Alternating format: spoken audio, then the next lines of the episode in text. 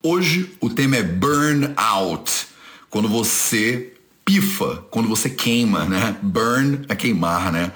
E o burnout é um problema muito comum hoje em dia. A gente ouve, né? Acho que 10 anos atrás não se ouvia falar tanto assim de pessoas que tiveram um burnout, né? A pessoa teve que tirar licença do trabalho porque teve um burnout, a pessoa é, tá acabada, né? Ficou mal de saúde e tal e tal porque teve um burnout. Então hoje vamos falar como é que você pode evitar ter um burnout. E eu não venho sozinha, eu, não, eu não venho sozinho, hoje eu venho acompanhado e muito bem acompanhado.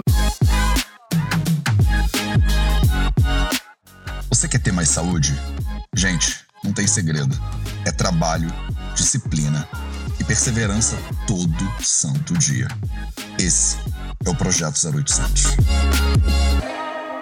Salve, salve família Vida Veda, projeto 0800 no ar e hoje eu converso com a doutora Catita Jardim, a nossa segunda live talvez, né? A gente conversou já tem mó tempão atrás e hoje a gente conversa de novo é, mais falando sobre esse tema tão importante, né? A gente vai falar sobre a importância do descanso, a gente vai falar em, sobre a importância dos ciclos naturais da sua vida, né? Como você pode respeitar o teu fluxo de vida natural para você evitar ou para você não ter jamais um burnout. Então, vamos que vamos. Deixa eu ver aqui, né, se eu encontro a Catita e vambora. Bora que a gente tem assunto para tratar hoje. Oi! Aê! já tem um tempinho, hein? Já tem um tempinho. Já tem, tem um ano já. O que, que você Olha tá só quanto tempo. Não, antes, Catita, se apresenta para as pessoas, por favor. Fala quem você é. Ah, tá. Eu ia ler a tua bio aqui, mas eu falei, ah, melhor você se apresentar, né? Porque aí as pessoas Ah, ouvem em ótimo. primeira mão que você psicologia, doutorado não sei onde, na Fiocruz, não sei o quê. Então, é, explica para as pessoas um pouquinho quem você é e aí vamos entrar no tema da nossa live de hoje. Vamos, tema super importante esse, né? Maravilhoso. Gente, então, eu sou Catita Jardim, sou psicóloga, né? Tenho mestrado pela Universidade Federal do Rio Grande do Norte, discutindo saúde mental, né? Psicologia e produção de subjetividade. Fiz doutorado na Escola Nacional de Saúde Pública Sérgio Arouca, na Fiocruz. Né? Tenho um pós-doutorado em Educação e Comunicação e pós-doutorado em Direitos Humanos e Saúde Mental. Nerd. E aí- Também, conheci, também conhecida É. como uma nerd. professora, psicóloga clínica, né? Continuo estudando, não paro de estudar nunca. Vou aqui indicar livro para vocês, né? Toda live que eu faço eu indico livro. E é assim, a gente continua estudando, não para de estudar nunca, né, Matheus? Não é possível, não tem como. Ainda mais cara de saúde, né? Profissional de saúde, não tem como.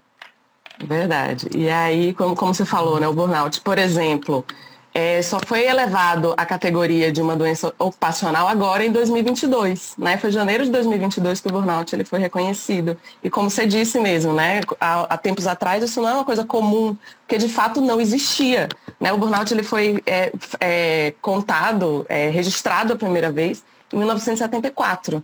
Então, de lá para cá, isso foi aparecendo, só que é, os pesquisadores, quando eles falavam, cada um usava um nome diferente. Foi só agora, né? Tanto que assim, no DSM, que é o DSM-5, né, que é o manual da Associação Americana eh, de Psiquiatria, que fala, né, de várias eh, de várias disfunções aí, transtornos dentro da saúde mental, que é uma referência internacional, não tem síndrome de burnout, por exemplo. A gente vai ter no nosso CID, nosso CID, CID-11 aqui, o Código Internacional de Doenças tem, vai falar do burnout, mas a partir do, do 11, né? E assim, é uma condição que tem afligido cada vez mais as pessoas e que muita gente não conhece. Eu achei interessante porque ontem uma pessoa veio me perguntar, mas vocês vão falar sobre o quê? Aí eu falei, você falar sobre burnout. Mas o que, que é isso? Né? Todo mundo sabe aqui o que que é burnout, gente? Acho que vale a gente Talvez- explicar com mais detalhes.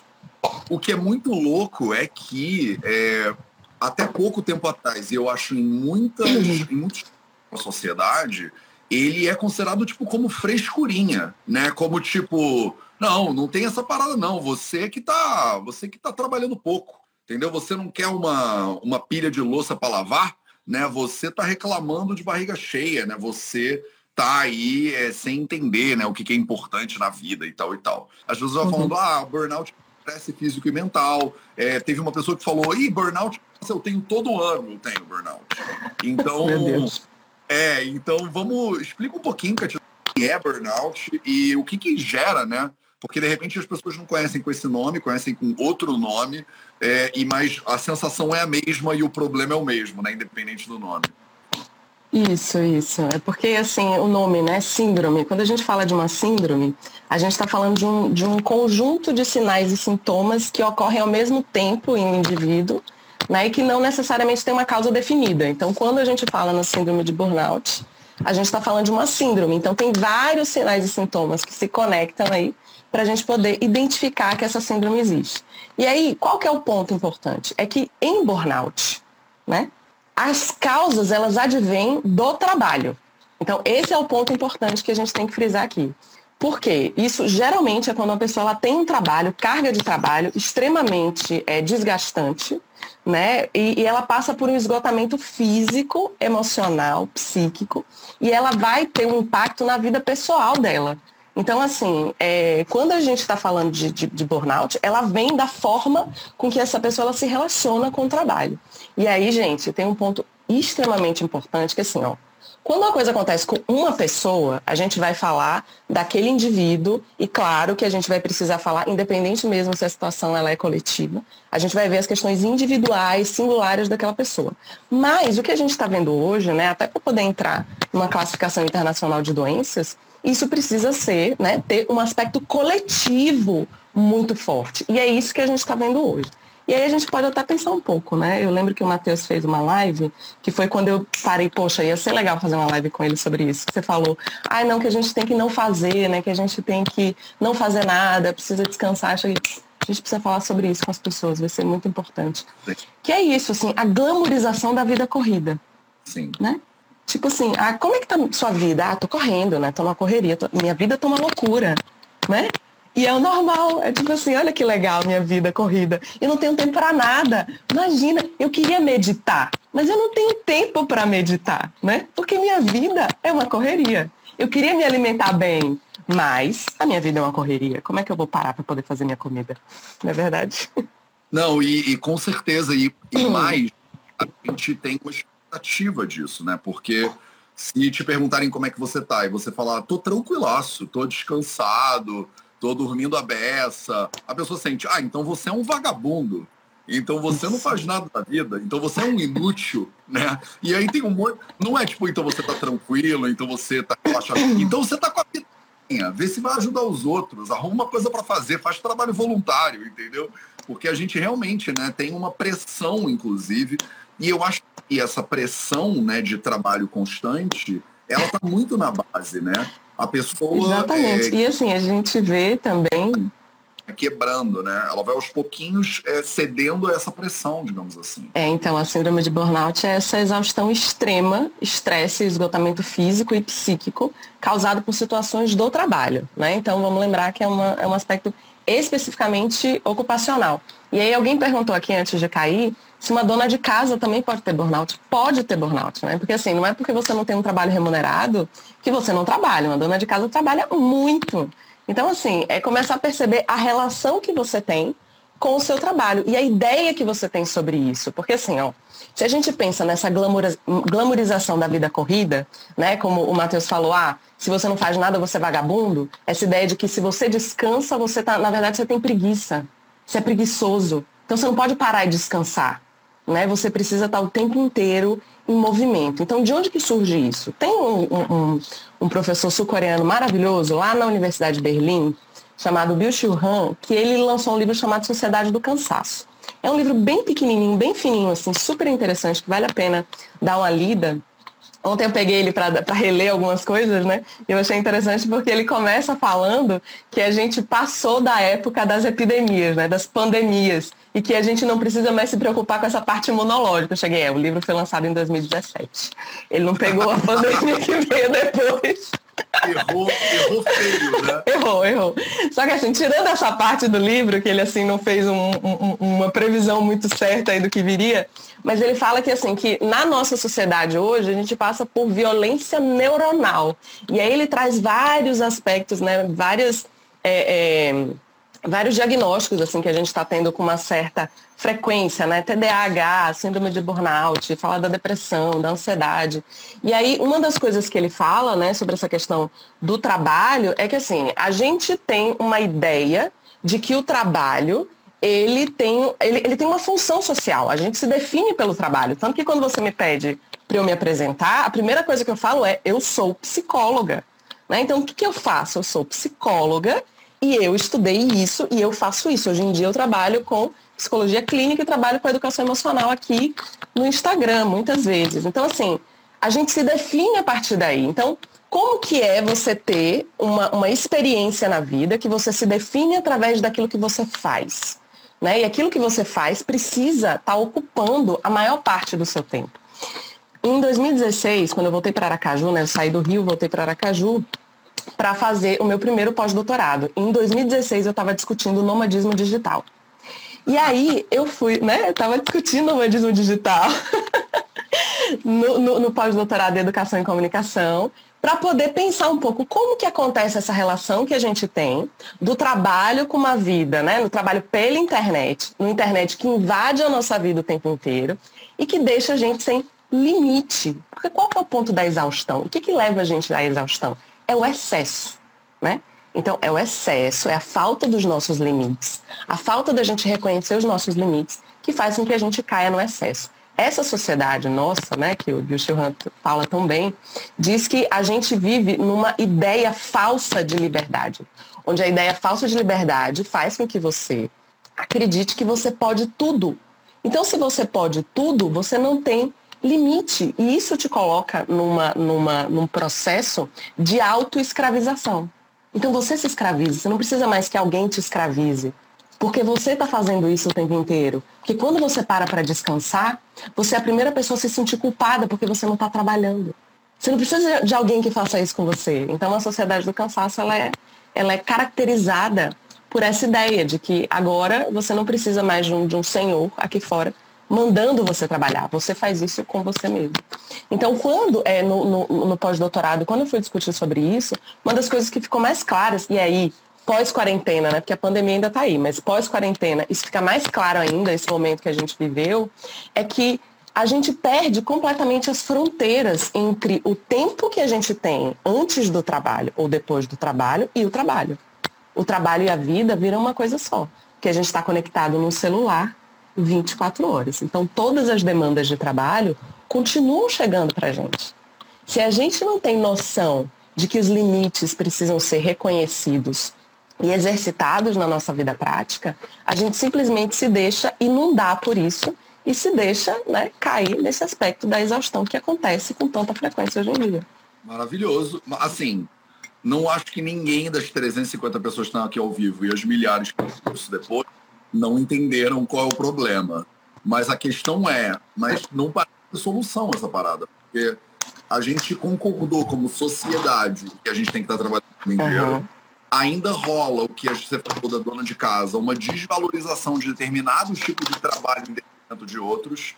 Então, você, pessoa, seja ela mulher ou não, né, que está trabalhando o dia inteiro e fala que aquilo ali nem trabalho é, porque não é remunerado ou bem remunerado, tem uma ligação Sim. de trabalho com a remuneração do trabalho também. Então, se você ganha pouco, não é um trabalho bom ou sério e tal e tal. E parece que isso é uma doença coletiva pior do que uma pandemia, que você tem, pode ter vacina e tal e tal, né?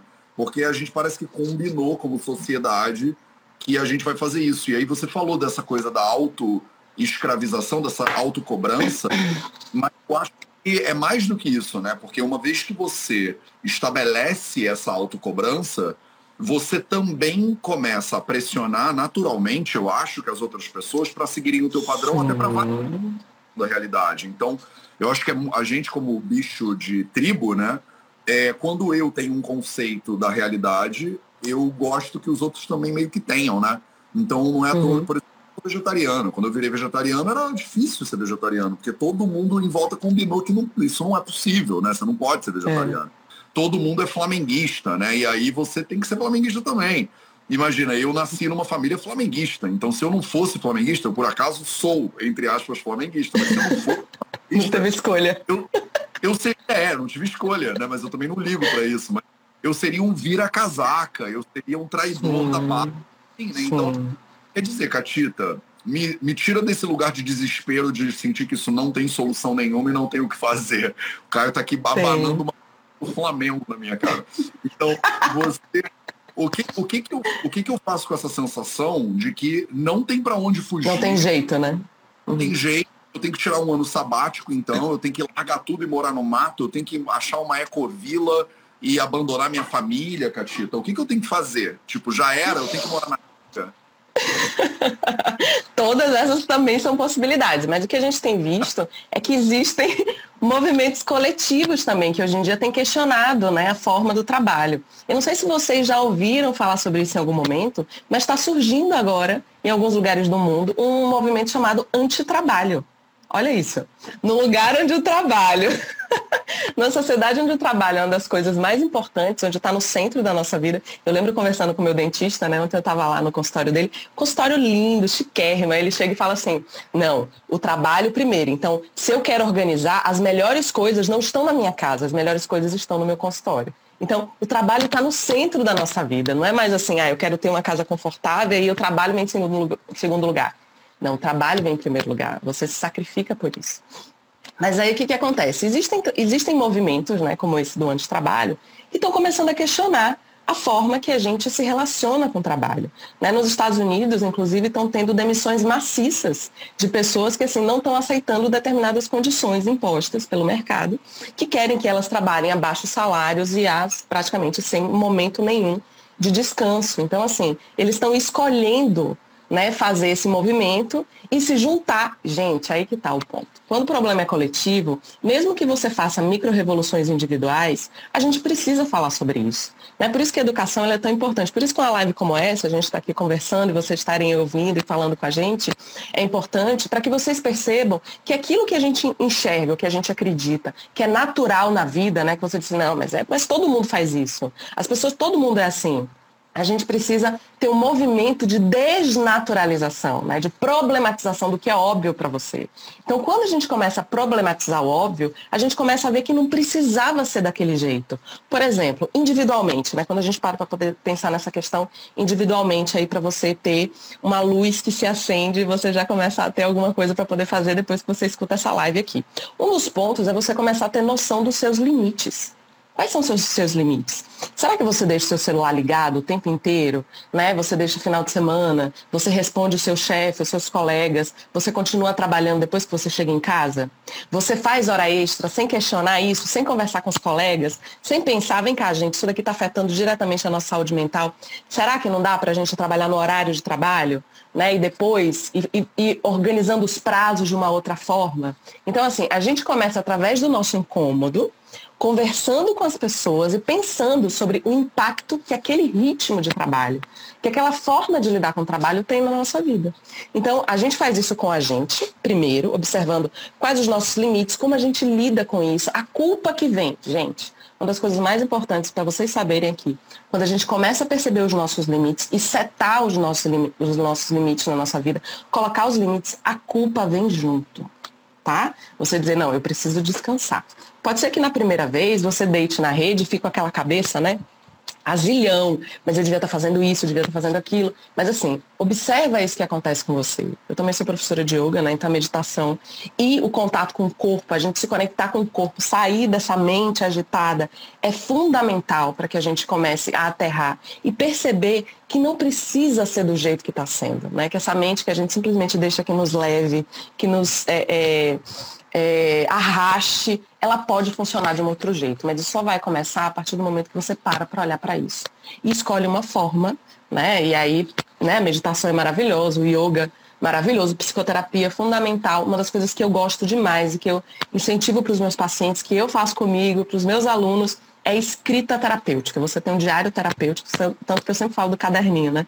Hashtag caderninho, para você anotar os insights que você tem, escrever sobre como que você está se sentindo, né? E começar a perceber qual a relação que você tem com o seu trabalho, que culpa é essa que te faz fazer coisas que você não faria se não tivesse culpado, né?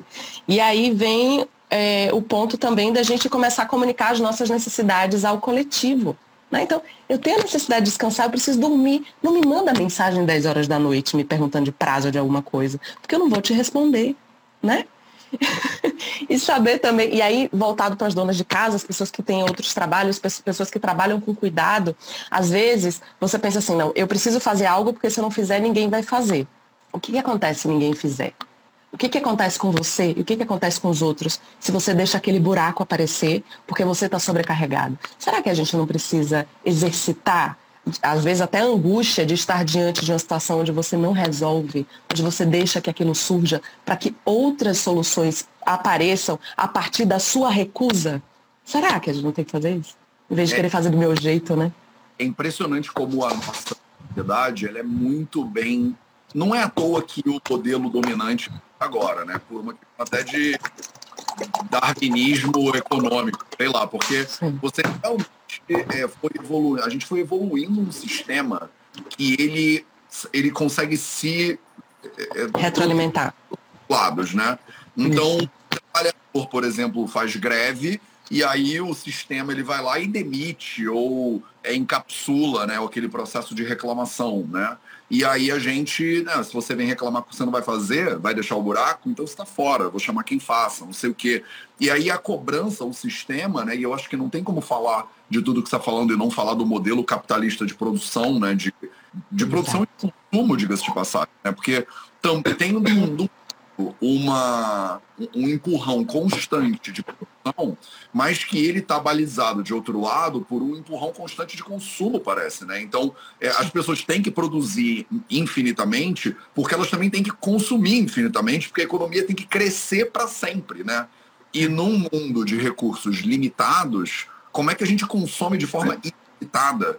Né? Então parece que é um modelo inteiro que prende, amarra todos os, todas as peças, assim, todo mundo envolvido está amarrado de tal maneira que a pessoa fala, tá, Matheus, eu entendi o que você está falando, mas eu tenho boleto para pagar, meu filho está na escola, e aí, né? Eu corro o risco de, de fazer essa resistência aí passiva ou ativa ou política, ou seja lá o que for, e ser demitida do trabalho, e aí meu filho morre de fome. Então, assim, todas as objeções Sim. que tem aqui, que as pessoas estão botando na live, né, elas são muito importantes e válidas e são derivadas de todo um sistema que te amarra e meio que você acaba sendo refém desse sistema. E quando você pensa que você não tem nem como questionar o sistema, porque ele é um dado e não tem o que fazer, e não tem outro jeito, você, você não tem como para onde ir, entendeu? Você dá a tua prisão como essencial para que o sistema continue. Faz sentido isso que eu estou viajando? Faz né? sentido, faz sentido. Mas aí eu recorro a Foucault, né? Foucault psicólogo, filósofo francês maravilhoso, ele fala assim, onde há poder, há resistência. Então, mesmo onde o poder ele é gigantesco, ele está sendo exercido por todos os lados, a resistência ainda é possível. E, e, isso, de fato, é uma coisa importante, porque quando a gente pensa que a pessoa tem medo de perder o emprego, né, de ficar desempregada, de passar fome, isso, de fato, é uma questão real. Né? Então, e isso mostra como a gente precisa de soluções coletivas né? Não vai, não, a gente pode atenuar, né? Esse, esse aspecto desse funcionamento na nossa vida individual, mas para resolver isso teria de fato que ter um processo coletivo, né? Deleuze e Guattari, que são dois filósofos franceses, eles trazem para a gente a ideia de produção de subjetividade capitalística, né? Que assim a nossa subjetividade ela vai sendo produzida no sistema capitalista que tem como base, que tem como centro organizador o consumo. Então, assim, a gente produz para consumir. O grande ponto é o consumo. E, e, a gente acaba consumindo tudo. Formas de ser, né? Então, a minha identidade, ela vira uma coisa consumível. Por isso que eu compro coisas que dizem quem eu sou. Não é por que eu quero aquele carro? Por que eu quero aquela roupa? Por que eu quero aquela marca? Para dizer quem eu sou para o mundo. Então, assim, a gente está consumindo arte, a gente está consumindo educação, a gente sai de, um, de, de, um, de uma relação onde a gente pode compor, onde a gente pode construir e a gente consome para digerir e descartar. Então tudo vira descartável. Então, assim, pensar sobre isso, e aí Deleuze Guattari tem uma visão muito interessante, né, de criar máquinas de guerra, né, onde você começa a ter funcionamentos diferenciados, funcionamentos que trazem a possibilidade de uma resistência e de uma desconstrução do sistema de dentro para fora. Porque se todos nós estamos inseridos nisso, quais as estratégias de resistência que a gente pode criar, inclusive eles falam de guerrilha, né? Para você lidar com isso de um outro ponto. Tem um outro, um, um, filósofo indiano chamado Hakim Bey, que ele tem um livro chamado TAS, né, Zonas Autônomas Temporárias. E ele fala sobre a nossa possibilidade de juntar coletivos temporários que fazem né, é, é, ações que são ações de desmonte mesmo, que são ações de resistência, e depois eles se desfazem. Que essa é uma forma da gente lidar né, com, com e principalmente agora com essa coisa da internet, né, quando a gente pensa em grupos de hackers, grupos anônimos e pessoas que acabam entrando e pensando e trazendo coisas que a gente não estava conseguindo pensar sozinho. Mas o grande ponto é, que eu acredito que é a função dessa live hoje, é a gente plantar uma semente para você começar a estranhar isso que você vive. Para de achar que é normal terminar um, uma semana esgotada, né? Acabada. Meu Deus, eu não tenho tempo para nada. A única coisa que eu faço é trabalhar. Eu não consigo sentir prazer na minha vida, até porque o prazer ele é retirado, né? Ele é visto como supérfluo, sendo que a gente precisa de todas as áreas da vida para viver bem, eu acho maravilhoso quando você fala dos, dos, quatro pilares da saúde, que a gente precisa pensar, gente, a gente precisa pensar no que, que a gente come para a gente ter saúde mental.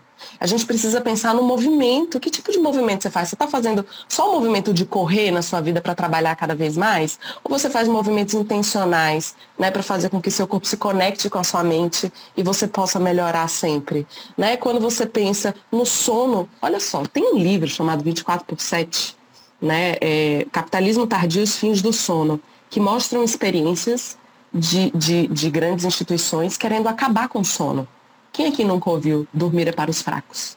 Né? Porque a última fronteira do capitalismo é o sono. Porque a gente ainda precisa dormir, a gente não consegue produzir dormindo. Então, olha onde que a gente está chegando. Né, Matheus? Como, como que o sono é importante? Fala isso. Trabalhe enquanto ele dorme. Aí você ganha e tal.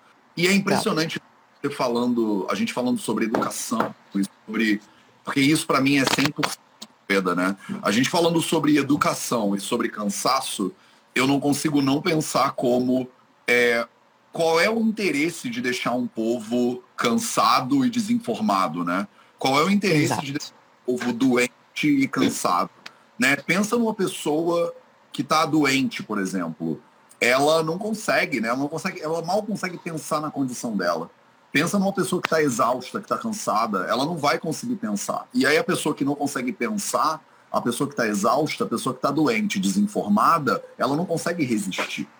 Né? Então a resistência, falando muito bem, ela não existe né? num lugar onde a pessoa está exausta primeiro.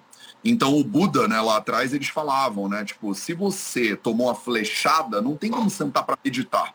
Se você tem uma urgência muito grande, se a base da pirâmide de Maslow não está garantida, se você é colocado de uma maneira infinita numa situação de pobreza, fome e incapacidade de suprir suas necessidades básicas, se num país, por exemplo, que produz comida suficiente para alimentar o mundo, tem gente passando fome, será que isso não é por design, de certa maneira? Não é um sistema que, ele, de alguma forma, ele é feito para te manter cansada, é, exausta, doente, porque talvez isso seja mais fácil de carregar, né? 220 milhões de pessoas cansadas, é mais fácil a gente dizer, agora vai por aqui. Você fala, tá bom, vou por aqui. Porque a pessoa não consegue, né? Pensar e também quem não consegue pensar não consegue resistir. Eu tô meio teoria Exato. da Hoje, Catita, ou faz sentido para você? Não faz sentido sim. Assim, a forma que. É, isso, isso é uma coisa que eu costumo falar muito para as pessoas assim que me seguem, que estão lá comigo nas lives, o pessoal da minha comunidade. Que assim, se você tem uma pessoa que não pensa sobre a própria vida, se você tem uma pessoa que não tem nem tempo e não tem ferramenta nenhuma para pensar sobre a própria vida, ela é uma pessoa que ela, ela é muito mais fácil de se adequar a esse processo, a esse projeto de um mundo consumista que a gente faz parte. Né? Porque dizer, ah, não, eu tô de fora. Ninguém tá de fora. Não, não importa onde você esteja, você faz parte disso. Né? Então, ah, mas eu moro num país que é capitalista, que é socialista, que sei é comunista, não sei o quê. faz parte, né? Você está lá fazendo parte desse grande, dessa grande forma de economia mundial, globalizada, que vai, te, que vai ter um pedaço ali para você que você vai funcionar baseado naquilo. Então, assim, é, desnaturalizar as coisas, né? Essa coisa da, da, educação, e principalmente essa educação gratuita, né? Que as pessoas podem ter acesso, lembrando que, para que a pessoa tenha acesso a isso aqui, não é, não é todo mundo que vai estar tá aqui, né? Pensando sobre isso, falando sobre isso. Ainda são pessoas, muitas vezes, privilegiadas, né? Para você ter um celular, ter internet, 8 horas da manhã, você poder estar tá vendo uma live, não é todo mundo que consegue fazer isso, né? Que bom que fica gravado, as pessoas podem ver em outro momento. Mas assim, e as pessoas que não têm celular, que estão na rua, né? Que não têm possibilidade disso aqui? É por isso que a gente precisa de política pública, é por isso que a gente precisa pensar também, né? E assim, eu venho da saúde pública, meu doutorado foi em saúde pública, trabalhei no SUS a maior parte da minha vida, tenho formação em gestora pública. Então, assim, a gente pensar no nosso, mas pensar que a gente também vai ter que, de certa forma, é, usar o, a, a nosso, o, nosso, posicionamento aí de, de, de privilegiados para bancar determinadas discussões na sociedade é muito fundamental, né? Então, assim, nos coletivos que você está hoje, você pensa sobre isso com as pessoas que estão com você? Você, você começa a desnaturalizar que você descansar é preguiça, por exemplo? Né? Que você precisa ter um tempo para descansar. Uma das coisas que eu acho mais incríveis, Matheus, eu não sei se você já percebeu isso em algum momento, é que as pessoas elas não sabem descansar. Não sabem, né? Assim, eu falo isso porque eu fui workaholic, então eu trabalhava que nem uma louca, né? Nunca, é high five, né? Quem nunca passou por isso, manda aí nos comentários, porque assim, eu acho o que eu acho da tua fala e que eu me sinto num lugar também apropriado para vir aqui contribuir com isso é porque eu entendo em todas as células do meu corpo. Eu não estou falando disso Sim. como uma pessoa que está totalmente relaxada na rede, pensando sobre a vida. Galera, relaxa aí. Eu estou totalmente na função, a minha agenda é uma loucura e eu estou pensando, isso aqui não é sustentável. Tipo, isso aqui não, não. tem. Ao mesmo tempo, esses dois impulsos que você falou muito bem, né? Pra gente que é profissional de saúde, então, isso é muito mais, eu acho que na veia, porque eu saio do hospital, eu saio da clínica e eu deixo gente lá para morrer. Então, quando você é. tem uma sensação de propósito muito grande de servir, de ajuda, as pessoas trabalham com o terceiro setor, que identificaram um problema, então tentando resolver o problema, elas falam, cara, eu entendo o setor que você está falando, mas eu não posso parar, porque a vida de pessoas depende de mim também. E aí, como os profissionais de saúde, eu fui lá para Nova Petrópolis, no Rio Grande do Sul, pararam uhum. o sistema público lá de saúde do. Pararam o SUS, levaram os profissionais todos para uma sala para a gente conversar sobre como cuidar de quem cuida. Né? E Isso, uma... de saúde tem, passa por isso também. Então, às, às vezes, não é só. A gente está falando de capitalismo, você pode pensar só nos trabalhadores da Amazon, ou sei lá, o não sei o que lá. Mas às vezes não é só a pessoa que está sendo oprimida num trabalho que ela não vê sentido. Às vezes é também a uhum. pessoa que tem um trabalho que ela ama ela faz um negócio que ela vê propósito no mundo, que ela quer ver a transformação do trabalho dela e que ajuda as outras pessoas e ainda assim é detrimental para a saúde dela, o que é muito doido, né? Exato. E aí aquela coisa, né? Ame o seu trabalho e nunca mais ame mais nada. Deixe de amar tudo. Porque assim, quando uma coisa chega nesse ponto que você se exaure, e de fato, olha, quando eu era coordenadora de saúde mental, lá em Itaguaí, no Rio, eu trabalhava 80 horas por semana. E eu trabalhava feliz. Por quê? Porque era isso, eu estava cuidando né, de uma rede imensa, com muita gente, a gente tinha, tinha um serviço, fazia 5 mil atendimentos por mês. Era muito grande, era muita gente. Então, assim, dependia de mim, né, a forma que aquilo tudo funcionava e, e as equipes que estavam abaixo de mim, e era um trabalho que tinha muito sentido. Só que chegou uma hora que eu fiquei doente. E aí eu precisei escolher. Né? É claro, chega uma hora que o seu corpo vai dizer, você quer continuar indo? Então peraí que você não vai mais para lugar nenhum. E te joga na cama. Então, esse é o ponto. Então, quando a gente não reconhece os nossos limites conscientemente e escolhe, o nosso corpo escolhe por nós. Geralmente ele escolhe com sintomas sérios de doença. E é interessante que o, o, o Han, ele fala que assim, a, não, a Maria Rita Kell, ela fala que tanto o burnout, né, que muitas vezes evolui para uma depressão, né, Gente, o que é burnout? Burnout é falta de limite com o trabalho. Então você não para, você está sempre exausto. Quando a gente não tem limite, a gente vai gerando cada vez mais raiva. Uma das coisas que faz a gente sentir raiva é a falta de limite. Só que como você está completamente desconectado do seu corpo, daquilo que você sente, que você está ali, ó, mentalmente funcionando, você se desconecta, muitas vezes você reprime essa raiva. O que, que acontece com raiva reprimida? Uma das coisas mais comuns é a depressão. Então, o que que tanto o burnout quanto a depressão, elas denunciam para a gente? Que eles param, né? Eles fazem a gente que estava correndo o tempo inteiro parar, sem escolha. Não é uma escolha consciente, acaba sendo uma escolha inconsciente, uma forma de equilibrar. O Jung fala que a nossa psique, ela, ela, ela funciona num processo de buscar se reequilibrar. Então, se a gente vive, desculpa, de alguma forma, um excesso para um lado, em algum momento, a nossa psique vai jogar a gente, independente da nossa vontade, no excesso para o outro lado. Então, se eu estava no excesso de movimento, de trabalho, né, de exaustão, em algum momento eu vou ser jogada na cama sem conseguir levantar, para poder compensar o movimento que eu fiz. Né? Então, isso, de alguma forma, também coloca em xeque o sistema. Né? Denuncia o sistema e coloca em xeque o sistema. Porque quantas pessoas acabam sendo afastadas do trabalho com atestado médico por conta de burnout ou por conta de depressão. Sim. Catita, a gente precisa encaminhar essa live para um final, mas assim, eu acho que é muito importante de ser considerado, hum. pelo menos para a pessoa, a olhar para o fato de que não é normal. Tipo, ah. não é normal a gente esperar o final do dia para ter uma happy hour. É uma Sim. hora feliz né, no dia que a gente chega na sexta-feira e não consegue nem fazer mais nada e graças a Deus que chegou o final de semana. Em inglês eles falam, né? Graças a Deus que é sexta-feira. Né? Então, uhum. eu queria muito te ouvir, tipo assim, prática. Né? A pessoa está uhum. assistindo live, ela chegou até aqui. Quais são, tipo, as três coisas que um ser humano poderia fazer para começar a caminhar numa direção um pouquinho melhor? Te botei numa pressão aqui, porque a gente não combinou nada não, disso. É isso aí. Eu tenho, eu tenho escrito. eu tenho escrito. Legal. O que, ela pode começar a hoje? A pessoa que está assistindo a gente está falando, me identifico, sou isso aí, não quero mais isso, chega para mim, e aí? Pronto, então o primeiro ponto super importante é você começar a perceber o seu corpo, o seu corpo. Uma pessoa que ela está nesse processo do trabalho, muitas vezes ela é só mental.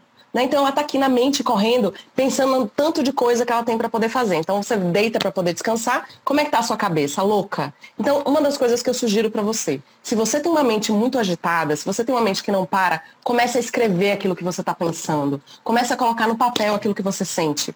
Pare de ficar só nessa abstração dos pensamentos e comece a escrever. Comece a, pensar, comece a escrever sobre os seus medos, os seus limites. O que, que você acredita que vai acontecer com você se você sai desse trabalho, se você começa a colocar limites, se você começa a dizer não para determinadas demandas. Escreve sobre isso, isso é fundamental. Outra coisa importante é você começar a perceber quais são os seus limites. Quais são os seus limites? Até onde você consegue? Será que você não tem que dormir uma horinha a mais? Será que você não tem que desligar o seu celular um pouquinho antes para você dormir um pouco mais, para poder acordar no horário que você já acorda, em vez de ficar assistindo série ou de ficar rolando o celular no te, não sei até que horas? Então começar a perceber essa relação também que você tem com as mídias, né, com os dispositivos, porque os dispositivos eles exaurem a gente, eles cansam demais. Então às vezes você acha que está descansando porque está deitado numa rede ou está numa praia, mas está rolando ali o seu celular. Será que não está na hora de você estabelecer um outro tipo de relação com essas mídias, né, com seu celular? Uma das coisas que eu recomendo, que eu faço, que eu recomendo para os meus pacientes, é que pelo menos uma vez na semana, um dia na semana, que aí se você puder no final de semana ou não, depende aí da sua realidade, desligue o seu celular e coloque na gaveta. Né? Passe 24 horas sem olhar para essa tela. As pessoas vão entender, tá? Vão entender. Ah, mas porque fulano vai achar que eu morri? Começa a falar para eles, olha, esse dia é o dia que eu fico off. Começa a institucionalizar aí para você um momento onde ah. você pode ficar off, 100% off, tá? E aí, outra coisa importante é você começar a ver se você não tá tomando as responsabilidades de outras pessoas. Então, assim, ah, meu marido não consegue colocar roupa suja no cesto. Então, eu que me ocupo de tudo. Deixa as pessoas fazerem a parte delas. Ai, mas ele não vai fazer. Deixa sem fazer. Né? Vamos ver o que, que acontece se você deixa sem fazer. Ah, mas ele faz errado. Ele não faz errado, ele faz do jeito dele. Não é só o seu jeito que é certo, o seu jeito que é bom. Deixa as pessoas faz, fazerem do jeito delas. Ah, se eu deixo meu marido pentear o cabelo da minha filha, ele faz tudo errado. Ele é o pai. Ele precisa fazer do jeito dele, porque a filha é dele também. Sai desse lugar de pessoa que quer controlar tudo. Se você é uma pessoa que tem tendências a ser muito controladora, você provavelmente está exausta né? Então, assim, isso é uma coisa que a gente tem que começar a liberar. Deixa que as pessoas façam a parte delas e faça a sua parte. Veja que você tem um dia de 24 horas e adultos fazem escolhas. Faça escolhas sábias daquilo que você pode fazer. E perceba que toda escolha, necessariamente na vida, na vida, vai implicar uma perda. Você não pode fazer tudo. Reconheça isso e comece a mudar a sua vida a partir de hoje. Tá? Eu acho que para começar é isso. começar é só isso, né? Para começar só é só isso. Maravilhoso. Nossa, eu assino muito embaixo. E eu tô, eu tô exatamente nesse momento de vida agora, atualmente. É, é isso, eu venho percebendo, né, como a gente na pandemia, profissionais de saúde de maneira muito bem intencionada, não conseguiram parar. Eu tenho muitos colegas de assim profissão que estão exaustos, estão caindo pelo, pelas tabelas e a gente está tentando. E, e, a sensação que dá, que é muito difícil de lidar, é, cara, Matheus, eu não posso parar porque as pessoas dependem de mim, né? E às vezes de um lugar de controle, às vezes vem no lugar de compaixão e ainda assim não faz diferença, você tem que parar. Não. Exato. Não é, o corpo ele não dura, não. Ele, não, ele não vai fazer. Né? E a sua é. sensação de que você tem que relaxar mexendo no celular, você vai ver, ela não é um bom relaxamento. É como você tomar uma cápsula de alguma coisa antes de comer porcaria e depois. Fala uma cápsula antes e uma depois. Né? Mas você está comendo um troço que faz bem para você, então a conta vai chegar, né?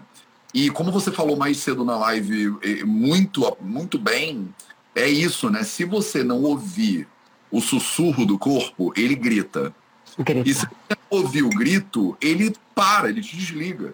Então, é aquela famosa, né? É vai pelo amor ou vai na dor? Né? Então, você vai parar antes ou você vai separar. Né?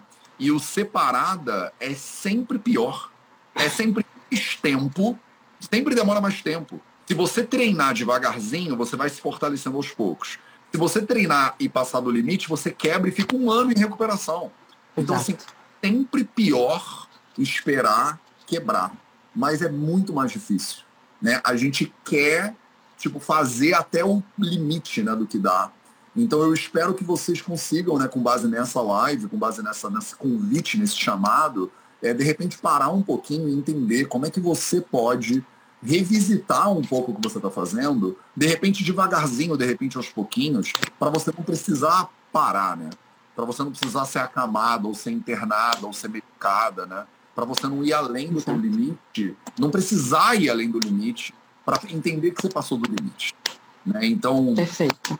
Catita, como é que as pessoas encontram você por aí? Porque essa conversa é infinita, né? Onde é que é infinita. Tá, né? O que, que as pessoas falarem, cara, Catita, te amei muito, quero fazer mais. como é que ela faz isso acontecer? Então, vocês me acham fácil aqui na, no, no, Instagram, né? Arroba dra.catitajardim, catita com K. Vocês me acham fácil aqui. Toda sexta-feira eu estou aqui fazendo live sobre educação emocional às 11h11. Então, tem live semanal. Tem muito conteúdo lá, tem os cursos online também, que sempre que eu lanço uma turma nova, eu abro, deixo tudo no Instagram, então é muito fácil me encontrar lá.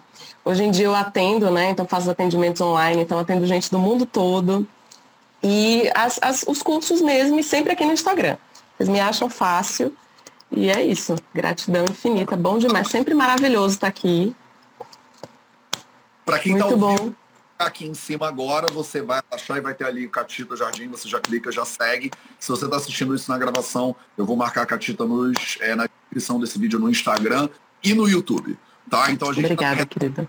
Já 0800, esse foi o nosso 0800 750, 761.